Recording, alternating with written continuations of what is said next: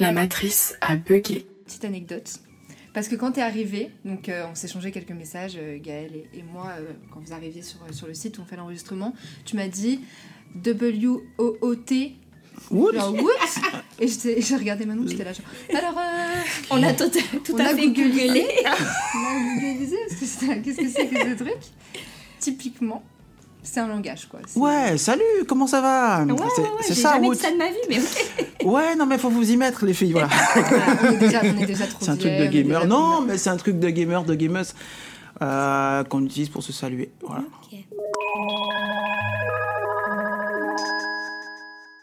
What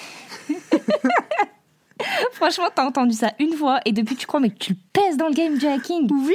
Pourquoi? Parce que grâce à ce super podcast, je Allez. sais tout du code des hackers. Moi, je pense que tu prends beaucoup la confiance pour un premier épisode. ouais, c'est bon, j'évacue le strack comme je peux. hein. on commence les choses sérieuses? Allez. Ok. Bonjour à tous et bienvenue dans ce premier épisode de La Matrice à bugger. Désolée, je me déteste, hein, mais il fallait absolument que je fasse une introduction digne des meilleurs épisodes de France Inter.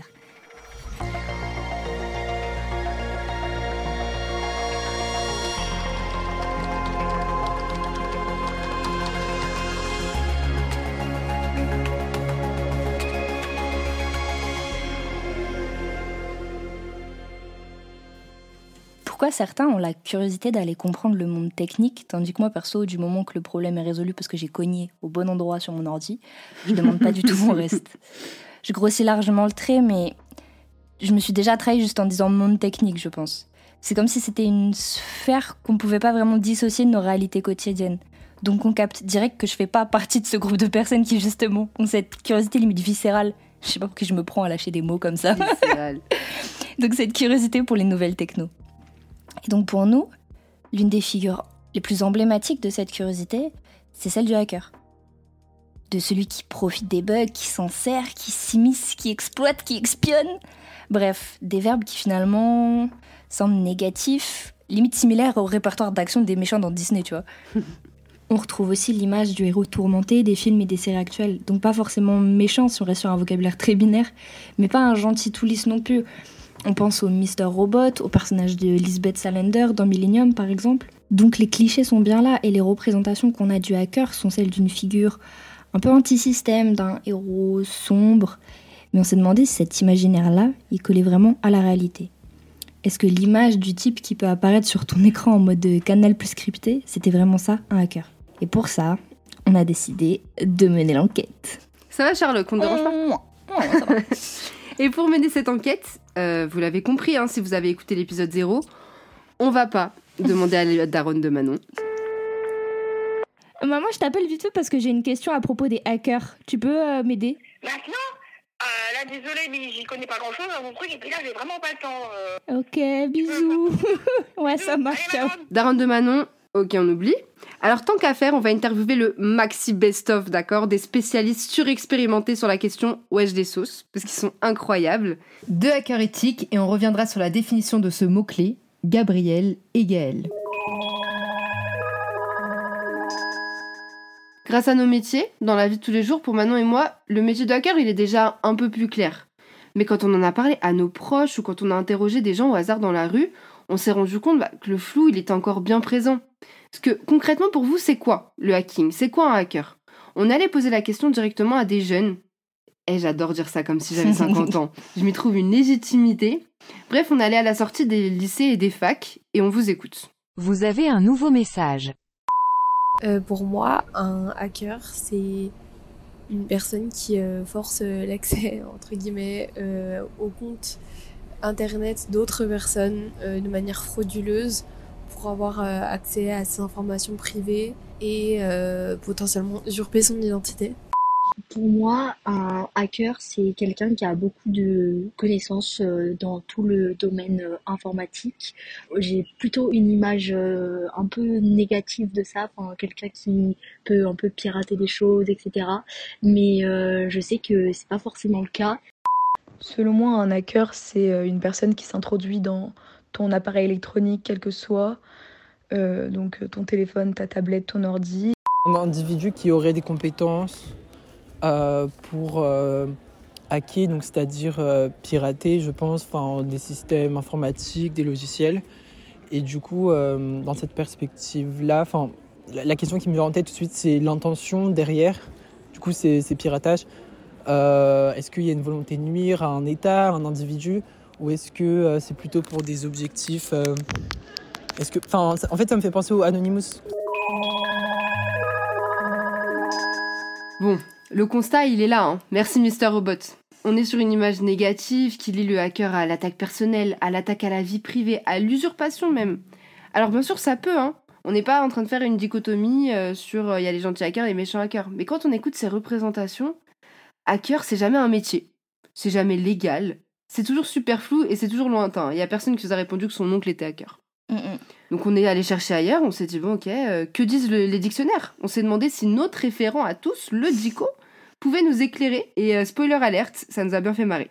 D'après le Larousse, un hacker c'est... euh, Personne qui, par jeu, goût du défi ou souci de notoriété, cherche à contourner les protections d'un logiciel, à s'introduire frauduleusement dans un système ou un réseau informatique. Recommandation officielle fouineur. Bon, on va plutôt aller poser la question à nos spécialistes, à nos euh, fouineurs officiels.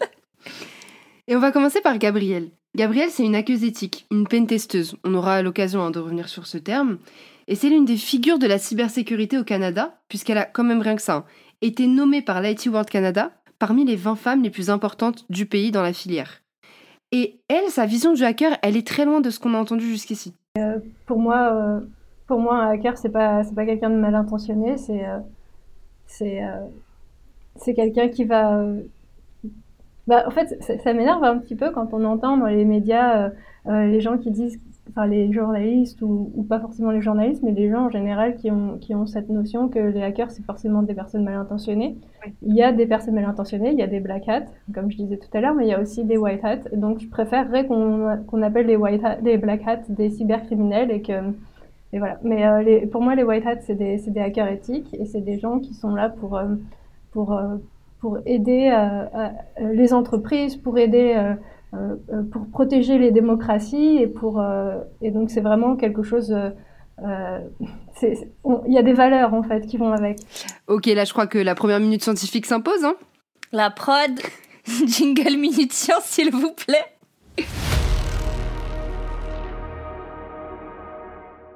Alors, pour qu'on soit bien tous alignés et pour faire assez simple, le Black Hat, c'est un hacker qui va pénétrer dans les systèmes d'information, les téléphones, les ordinateurs, whatever. Du moment que ça fait bip bip, en vrai, ça fonctionne. C'est-à-dire que même un aspirateur connecté, ça compte.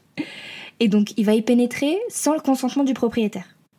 Et ce genre de pratique est considéré comme illégal. Dans sa démarche, on retrouve euh, le gain financier, la vengeance, donc on est clairement sur des démarches qui sont malveillantes. Le white hat, lui, il agit avec le consentement du propriétaire, donc ça change beaucoup de choses. Au niveau juridique, il y a toujours un flou autour de ce consentement et on doit passer beaucoup par des contrats.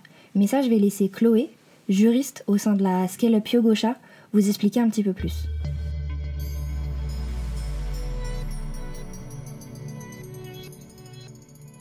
Alors aujourd'hui, il y a peu de bases légales. Il n'y a pas forcément une loi qui autorise à faire du euh, hacking.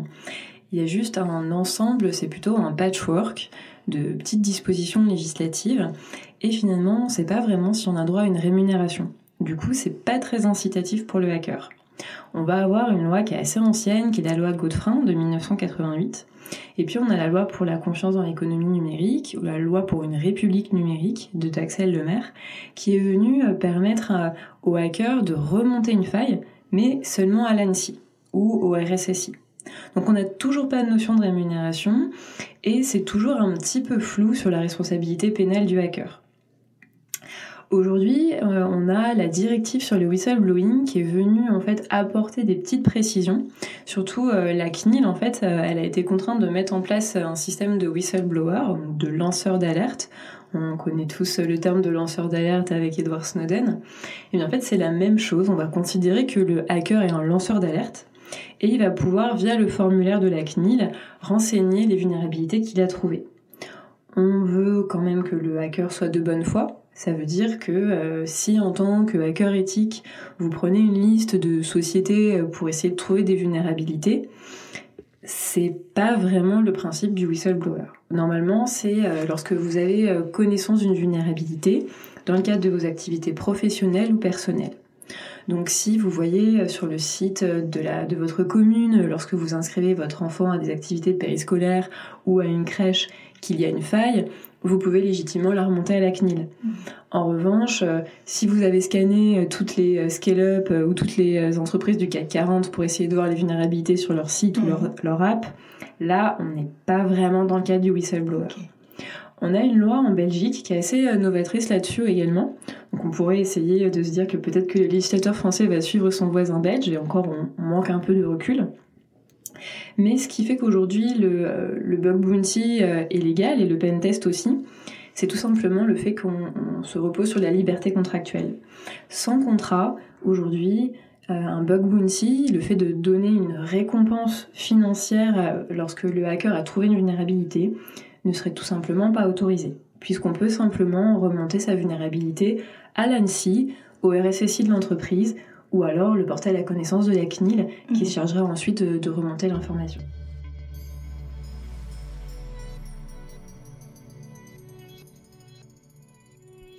Donc finalement, Chloé, elle nous permet de comprendre la distinction entre Black Hat et White Hat dont Gabriel parlait.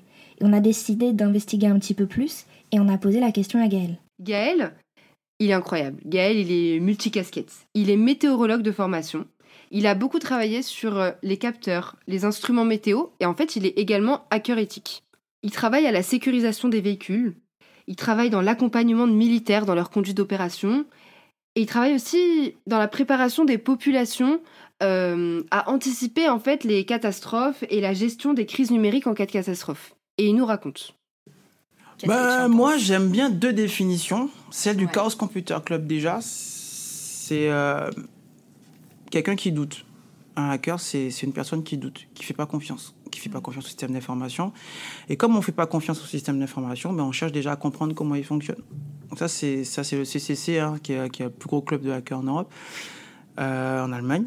Euh, celle de Karen El Azari aussi, qui est une hackeuse euh, israélienne, qui dit que le hacker, c'est le système immunitaire de l'Internet par extension, comme tout est connecté, on est un peu euh, les globules blancs en fait de la ville, de la cité. Notre rôle, c'est un peu aussi de comprendre un peu. Je reviens sur la première définition, comprendre comment fonctionne ce système d'information pour les durcir, pour les améliorer, pour anticiper des failles, des vulnérabilités. Ce que j'inscris beaucoup dans la continuité de ce que j'ai appris moi euh, sur les catastrophes naturelles, sur lesquelles j'ai beaucoup travaillé.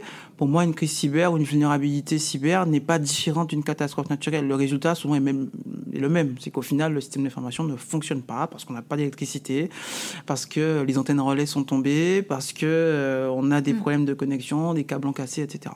Quand on les écoute, tant Gabriel que Gaël, être hacker, c'est avant tout euh, une vision, une curiosité ce qu'on a compris de nos échanges avec ces professionnels, c'est qu'il n'y a pas de parcours, ni de voie royale, ni de conditions sine qua non pour devenir hacker finalement.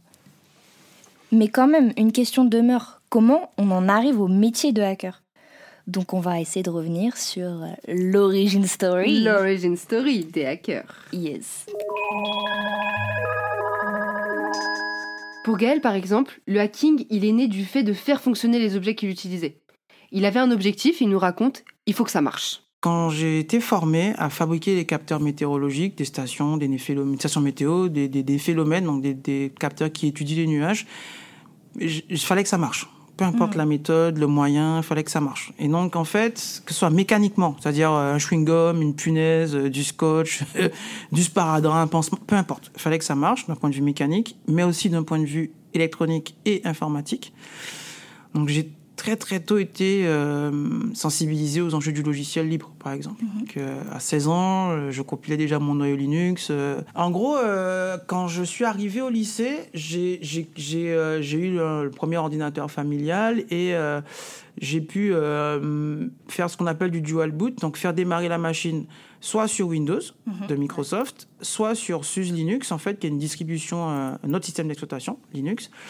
Et en fait, depuis que j'ai 16 ans, en fait, dans, dans les mains, j'avais la capacité, grâce à Linux, de faire des choses que mes potes, qui eux étaient sous Windows, ne pouvaient pas faire. Et donc rien que ça, c'était pas tant quelque chose de, qui me rendait supérieur aux autres, mais, mais quelque chose qui me rendait différent des autres. Mhm. Et euh, mes premiers scripts que j'ai fait euh, et, et, les premiers ordinateurs que j'ai eu à pirater, c'était ceux de mes profs de techno, euh, pour pouvoir récupérer les corrigés que je partageais allègrement avec mes autres camarades de classe. Voilà, en gros, c'est comme ça que je me faisais un peu des potes. Euh, c'était en divulguant les corrigés, en les distribuant massivement. Monsieur Cambon et Monsieur Rousset, si vous écoutez ce podcast, je suis désolé, mais c'est de bonne guerre. Bon, vous voyez surtout pas en ce podcast une euh, incitation à pirater les ordi de vos profs de techno. Hein. Quoique, tu sais quoi, ça m'aurait bien servi à l'époque en sixième, là.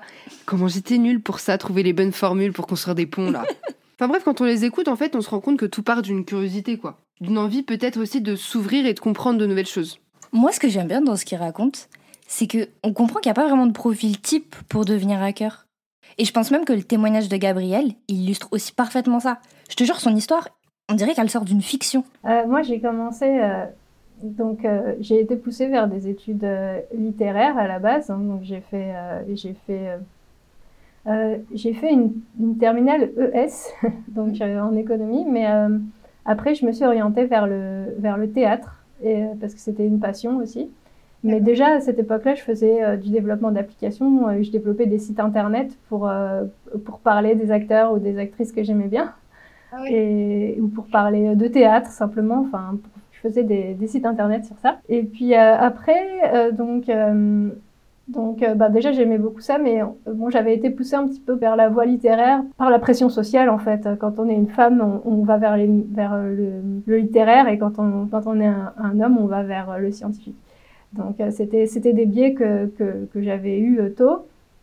Et donc mais j'avais toujours été attirée par ce euh, le développement d'applications et tout ça. Un petit peu après, je me suis réorientée. Donc, je suis allée au Canada une première fois, parce que je suis au Canada là aujourd'hui, je ne l'ai pas, pas dit tout à l'heure. Je suis allée au Canada une première fois, il y a à peu près 13 ans maintenant.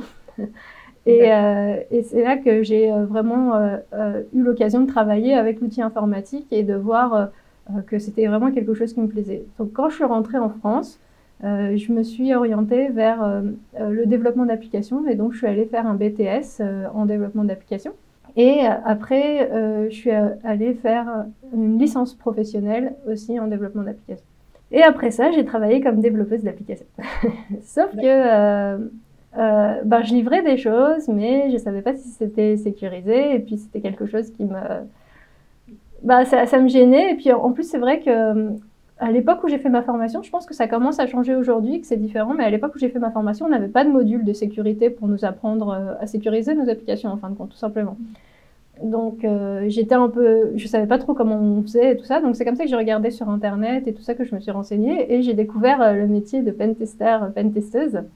Et, et je me suis dit c'est génial, c'est génial. Tu peux aider à sécuriser quelque chose et puis c'est c'était vraiment quelque chose, ouais, ça m'a tout de suite plu. Maintenant qu'on a écarté l'idée selon laquelle un hacker c'est forcément malveillant, faut s'interroger sur la façon dont on s'intègre sur ce marché du travail qui est plus ou moins comme les autres. Mhm. Et donc c'est en échangeant avec les hackers professionnels qu'on s'est rendu compte que ce serait mentir que de dire qu'il n'y avait pas quelques embûches, qu'elles soient financières, sociales, géographiques et j'en passe. On a parlé de ces sujets avec Gabrielle et elle nous a raconté son parcours. D'abord, ce que j'ai fait, c'est que euh, bah, j'ai cherché des formations qui prenaient en compte mon background ou qui ou pas trop chères, mais j'ai pas trouvé. Euh, c'était soit trop cher, soit on me disait oui, mais euh, tu es développeuse d'application, donc c'est pas quelque chose que tu pourras faire. Donc quelque chose que je n'explique pas non plus encore aujourd'hui parce que c'est très très bien d'avoir un background en développement d'application quand on fait quand on fait du pen test. C'est toujours bien d'avoir des notions de développement d'application et de connaître des langages de programmation et de savoir programmer parce que euh, si tu veux hacker les systèmes, il faut que tu saches comment ils fonctionnent et donc il faut que tu saches euh, que derrière il y a du code, etc. Et puis toi-même, tu es amené parfois à créer des outils pour, euh, pour, pour automatiser différentes choses ou pour simplement à créer des exploits pour, pour pouvoir exploiter une vulnérabilité. Et donc, ben, j'ai fini par, comme je trouvais soit c'était trop cher, soit je trouvais pas. Je me suis, euh, je me suis auto-formée et euh, c'est comme ça que j'ai lancé mon blog où euh, j'ai expliqué ma démarche, donc j'ai fait, j'ai fait toute une démarche de formation. Je me suis inspirée d'un concept qui s'appelle l'apprenance de Philippe Carré et j'ai fait tout un parcours, si tu veux, en plusieurs étapes. Donc, euh, j'ai fait des CTF. Les CTF, euh, c'est Catch the Flag et c'est des euh, compétitions où tu vas avoir des, des, challenges de cybersécurité et que tu vas devoir, en gros, par exemple, hacker des choses ou résoudre un problème de cryptographie ou des choses comme ça, par exemple. Et ça, ça va être un bon entraînement. C'est vraiment de la pratique. je suis allée à des conférences également pour, pour voir un petit peu, pour avoir toute cette vision holistique. j'ai suivi des MOOC. J'ai fait aussi des, ce que j'ai appelé des, des learning expeditions, donc c'était des summer schools. Euh, donc je suis partie aux Pays-Bas comme ça, je suis partie en Ukraine, je suis partie à, à différents endroits. Donc j'ai documenté tout ça sur mon blog et grâce à ça, euh, j'ai pu euh, devenir euh, pentesteuse. Gaël, lui aussi, il a rencontré certains obstacles et il nous a raconté la façon dont il s'était construit et comment s'était forgé son identité de hacker éthique suis guadeloupéen, moi. Nous, euh, on a Adensol, on est proche des Jamaïcains, enfin voilà, nous on est des, Latino-Américains, donc euh, on danse. Non, je, rigole à moitié quand je dis ça, vraiment. Vraiment, c'est une question qui m'a été posée. Je crois que la, première personne qui m'a fait développer ça, cette, cette idée-là du, du hacker anti-S, c'est euh, Marion Cotillard. Euh, qui me disait mais euh, c'est pas l'image du tout que je me faisais euh, du hacker dans mes personas. Et effectivement Mister Robot et tout. Moi j'ai pas été élevé en Europe avec des hivers et l'univers cyberpunk qui est qui, qui, a teinté l'univers des hackers. Moi j'ai pas été élevé comme ça moi J'étais élevé en Guadeloupe, sur une île où il fait 37 degrés, euh, on va à la plage, on danse, on zouk, on est... Donc forcément, ça teinte mon artisanat euh, numérique, euh, le hacking, d'une autre chose qu'on n'a pas l'habitude de voir en Europe ou dans des pays où on a des hivers rigoureux, on a des, des, des réseaux de métro sombres. voilà. Je rigole qu'à moitié quand je dis que je suis un hacker guadeloupéen parce que forcément, euh, quand j'ai voyagé et que j'ai rencontré d'autres hackers, d'autres territoires ultramarins, d'autres îles euh, en Afrique, ben, forcément, on a une autre vision en fait euh, de tout ça. Et, en fait, heureusement, Internet nous a fait voyager, nous a fait nous rencontrer, nous a fait échanger sur des problématiques qui sont parfois communes ou pas du tout d'ailleurs à nos territoires. Et c'est pour ça que je, suis, je suis intimement convaincu, et c'est un petit peu aussi ce qui est devenu Internet, même si on a toujours l'impression que on en parle, on parle plus de ce qui nous divise hein, sur ces réseaux, sur ces réseaux sociaux, etc., que de ce qui nous rassemble. Mais ça a été pour moi, en tout cas, et pour pas mal de, mes pères, un, formidable outil d'émancipation, d'échange et de partage. Et j'en suis encore, encore intimement convaincu aujourd'hui.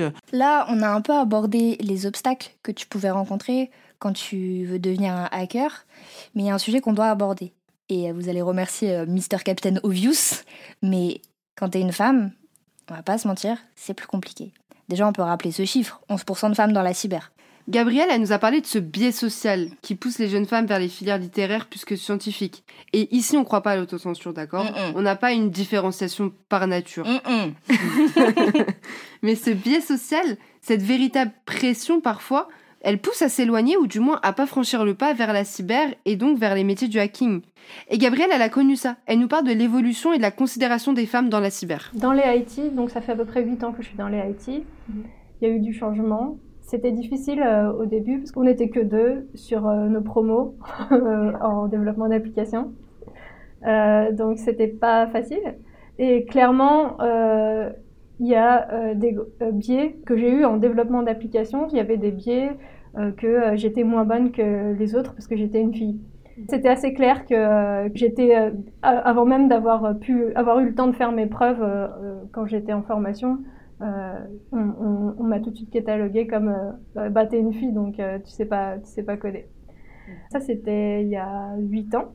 Et depuis que j'ai commencé le pentest, c'est je dirais beaucoup mieux.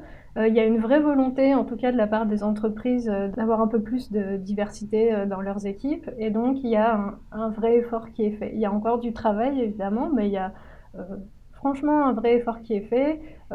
et puis, j'ai bah là, par exemple, dans mon entreprise actuelle et, même dans mon entreprise précédente, j'ai pas eu de problème par rapport au fait que j'étais une femme et j'ai pas été cataloguée aussi grossièrement que quand j'étais en formation en disant bah t'es une fille donc on va dire que tu sais pas coder parce que bon, les, les, gens, en tout cas, euh, là, ont conscience que, euh, que, que, il faut que ça change, je pense, beaucoup. Et ceux qui ne voudraient pas que ça change, on les entend plus. Ou moins. Sont moins mis en avant et, c'est plutôt voilà, une tendance inverse qui se, qui se développe. Donc, donc oui, je dirais que ça va mieux, mais qu'il y a encore du travail, puisque euh, on voit par les chiffres qu'il y a encore énormément de choses à changer hein, au niveau de l'égalité salariale, au niveau de, plein de différentes euh, choses. Mais euh, j'ai vraiment l'impression qu'il y a un vrai effort, en tout cas, qui, qui est mis en place et que peut-être c'est pour bientôt. en vrai, grâce à ces témoignages, je trouve qu'on a déjà fait pas mal de chemin pour peut-être un petit peu plus justice à la figure du hacker. C'est clair, et les hackers qu'on a rencontrés, ils souhaitaient tous nous parler de ce qualificatif éthique. Mm. Hacker éthique. Si on devait repartir un peu de notre réflexion, tu vois, sur euh, le bug dans la matrice. Est-ce que finalement le hacker éthique, c'est pas celui qui voit clair dans la matrice, qui comprend les bugs, mm. Il voit qu'il y a des choses qui fonctionnent mal et il intervient en prévention de possibles attaques, tu vois. Ouais et que finalement la définition, en tout cas d'hacker éthique, elle s'articulerait plus autour de valeurs humaines. un peu comme euh, ce que Gaël nous racontait quand il parlait du code du hacker éthique. Il parlait vraiment de valeurs qui étaient avant tout personnelles. J'ai la chance d'avoir été très bien entouré, euh, sans tomber dans, dans, le bisounours, hein, mais euh, je dis souvent au quotidien, 80% de mon boulot c'est de l'humain, c'est déjà comprendre les personnes où ça gratte en fait. Qu'est-ce qu'il y a comme problème? Résoudre les problèmes des gens, c'est déjà les écouter, comprendre euh, ce qui ce qu'il y a comme problème. Alors, le problème c'est le serveur, le problème c'est le logiciel, c'est le protocole, c'est une attaque, c'est un tsunami. Ok. Une fois qu'on a compris euh, c'est quoi le problème, euh, ensuite on fait de la technique. et fait pas l'inverse. Moi je fais pas l'inverse. En gros c'est ce que j'encourage d'ailleurs comme approche c'est la technologie, la radio, tout ça, pour moi, c'est pas une fin en soi. je m'amuse à faire ça, c'est super, mais c'est pas une fin en soi. C'est un moyen d'arriver à avoir effectivement euh, l'humanité au, milieu de la pièce. Au final, à quoi ça servirait d'être aussi bon, d'être aussi en avance pour toi-même, quoi? Tout seul dans ton coin. Enfin, ok, hein, super, euh, je me suis fait plaisir. Moi, ça m'arrive, hein, euh, moi, je suis un bébé Matrix, hein, je suis trop content. Quand il y a des trucs qui défilent sur mon écran, je suis super heureux, je suis, je suis super content. Bon, après. Euh, Et tu sais que Gabriel aussi a nous partagé ça, hein. ces valeurs qui se regroupent avec celles de Gaël, à savoir euh, la protection et euh, le service des autres. Ouais. Il y a la valeur de justice, il y a la valeur de protection de la démocratie, il y a la valeur de cyberpaix qui est très importante pour moi. Ce serait l'idée que, que tous les pays puissent accéder au cyberespace et sans, sans, sans s'attaquer les uns les autres. C'est très idéaliste, mais pour moi la cyberpaix c'est ça, ce serait vivre en paix euh, en fait, la, paix, mais dans le cyberespace. Au-delà de ces valeurs, on va pas se mentir, il y a aussi un truc très terre à terre, c'est que tu veux pas être dans l'illégalité. Tu veux pas euh, terminer tes jours en prison ou faire la une des journaux, tu vois. en tout cas, pas pour escroquerie. Ouais, clairement. Alors moi, ma, ligne de crête, évidemment, c'est que mes enfants euh, n'aient pas besoin de me ramener des oranges euh, dans une prison euh, de France. Ça, ça, voilà, ça, ça déjà, on va, on va éviter. ensuite, l'autre, enfin, ce que je me dis souvent, c'est au final, dans le futur souhaitable pour mes enfants, est-ce que ça leur servirait à, à s'en sortir, à résoudre des problèmes? Enfin, le fait d'être papa, ça, enfin, depuis 15 ans, euh, ça. j'avais quand même une doxa et, euh, j'étais quand même déjà très engagé sur euh, sur des questions humanitaires ou des questions techniques au service de l'humanité mais c'est que le fait d'être père ça a renforcé ça c'est-à-dire que je me suis dit est-ce que au final euh, la génération qui arrive, est-ce qu'elle va, euh, qu'est-ce que je vais lui transmettre en fait, in fine? Qu'est-ce que, est-ce que mes enfants vont comprendre ce que je fais déjà? Et sans se concerter d'ailleurs, les interviews qu'on a faites à des moments très différents, bah, se recoupent.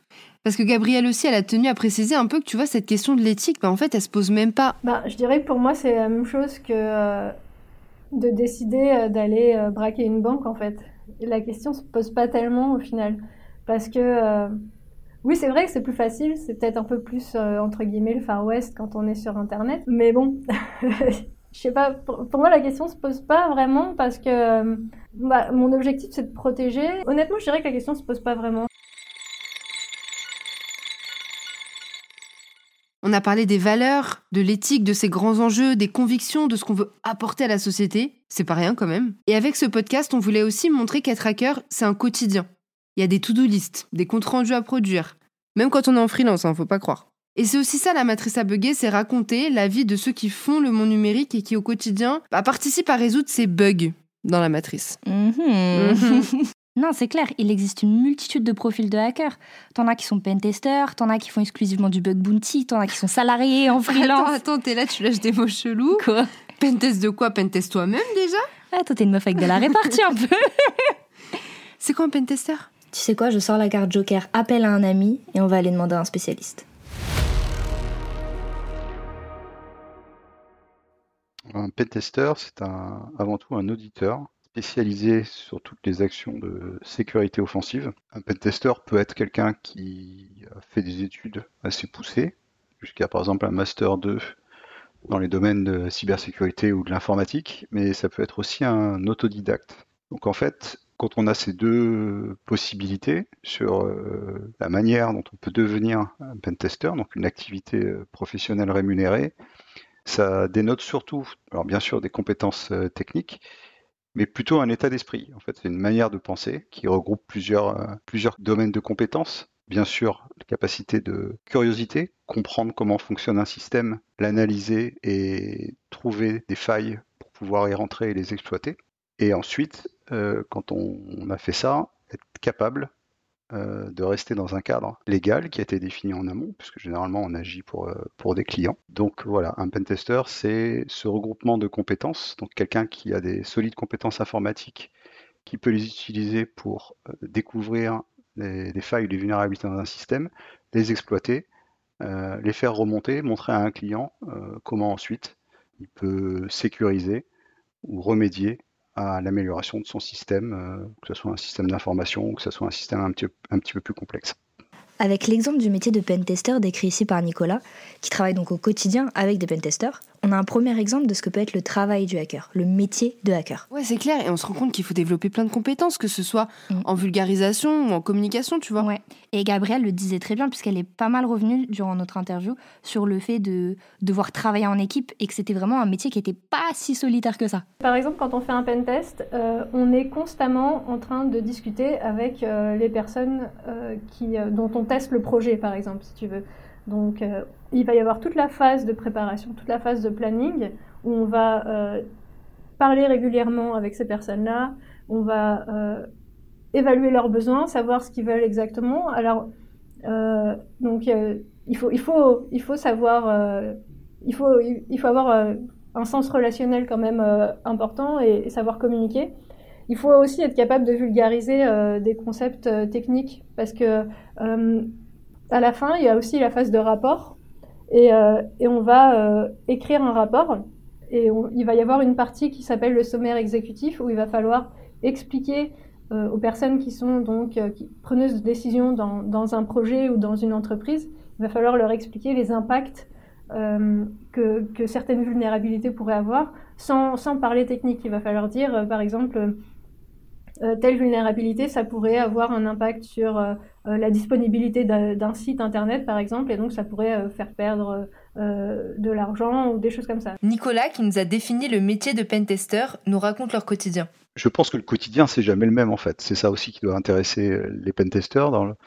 C'est qu'il y a tellement de, de systèmes, tellement de, de nouveautés euh, que quand on est sur par exemple un pentest sur des automates d'un fournisseur de transport, pour réserver des billets, ben voilà, on est aussi sur une autre euh, typologie de pentest qui va être intéressante parce que euh, on n'est pas sur un système informatique euh, classique.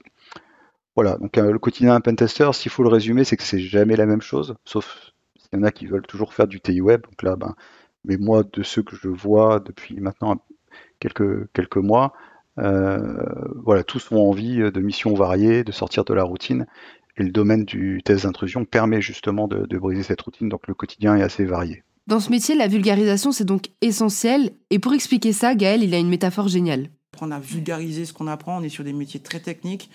Et donc, il faut que ce qu'on dit soit compréhensible, je lui disais hier, de Gulli euh, à la chaîne parlementaire. Euh... Cet intérêt pour la vulgarisation et la transmission, il se matérialise aussi dans le concept de communauté, qui est totalement lié au monde du hack. Le hacking, ok, ça peut s'apprendre seul dans sa chambre, certes, mais tu t'appuies forcément sur euh, tout ce qui a été fait avant toi, qui a été documenté sur le World Wide Web.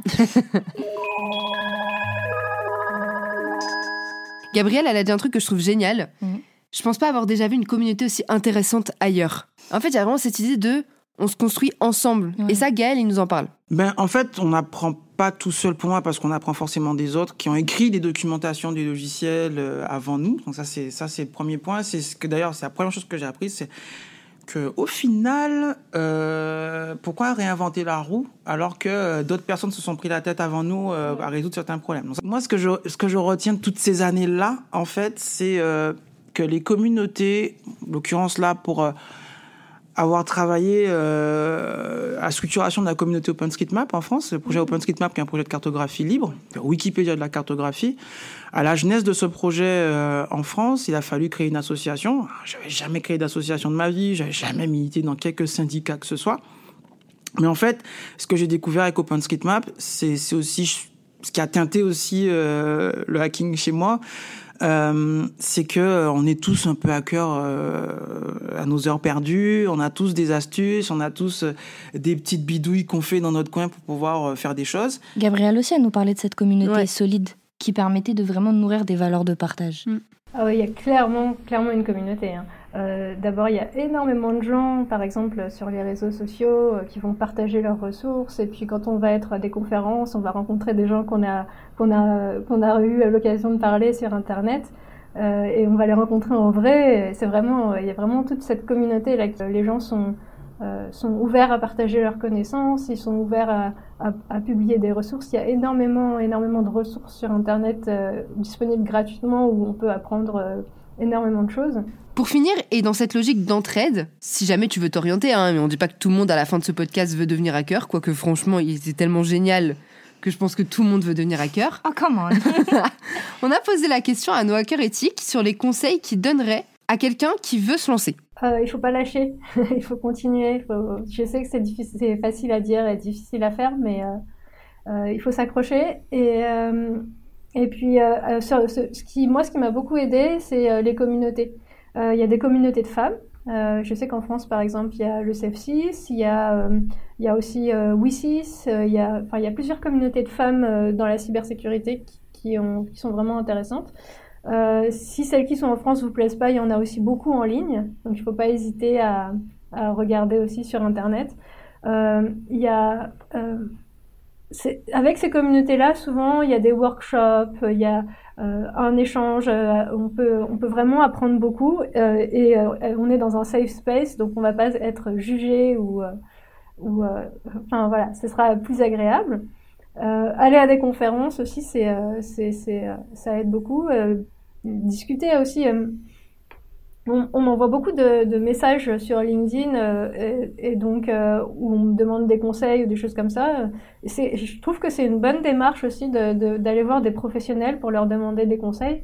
Donc, euh, donc pas hésiter à, à, faire ça. Et puis ouais voilà, pas lâcher et puis et puis si on si on est si on se sent seul, que la meilleure chose que je peux conseiller, c'est les communautés euh, de femmes dans la cyber? Ah mais non, mais on n'a pas du tout fini en fait. Bah, on est un peu des bébés des réseaux sociaux, des bébés combini. Bébé Tom, mais elle est fou.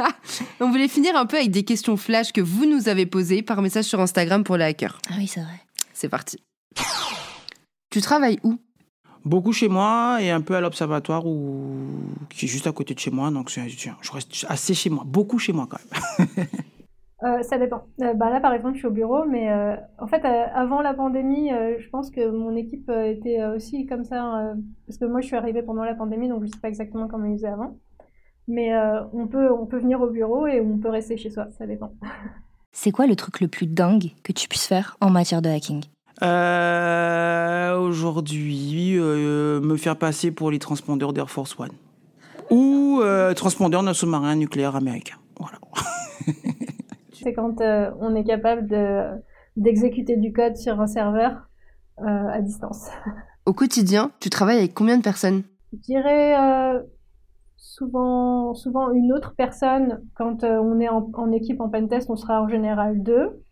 Et euh, sinon, euh, ben, régulièrement, enfin toutes les semaines, euh, on, on est en réunion d'équipe, donc euh, 10 personnes à peu près. Tu gagnes combien? Euh, en moyenne, par mois, 5000 euros. Euh, ben, ça dépend. Ça va. Alors, je vais te donner les chiffres en dollars canadiens. Moi, je suis désolée. On fera la traduction.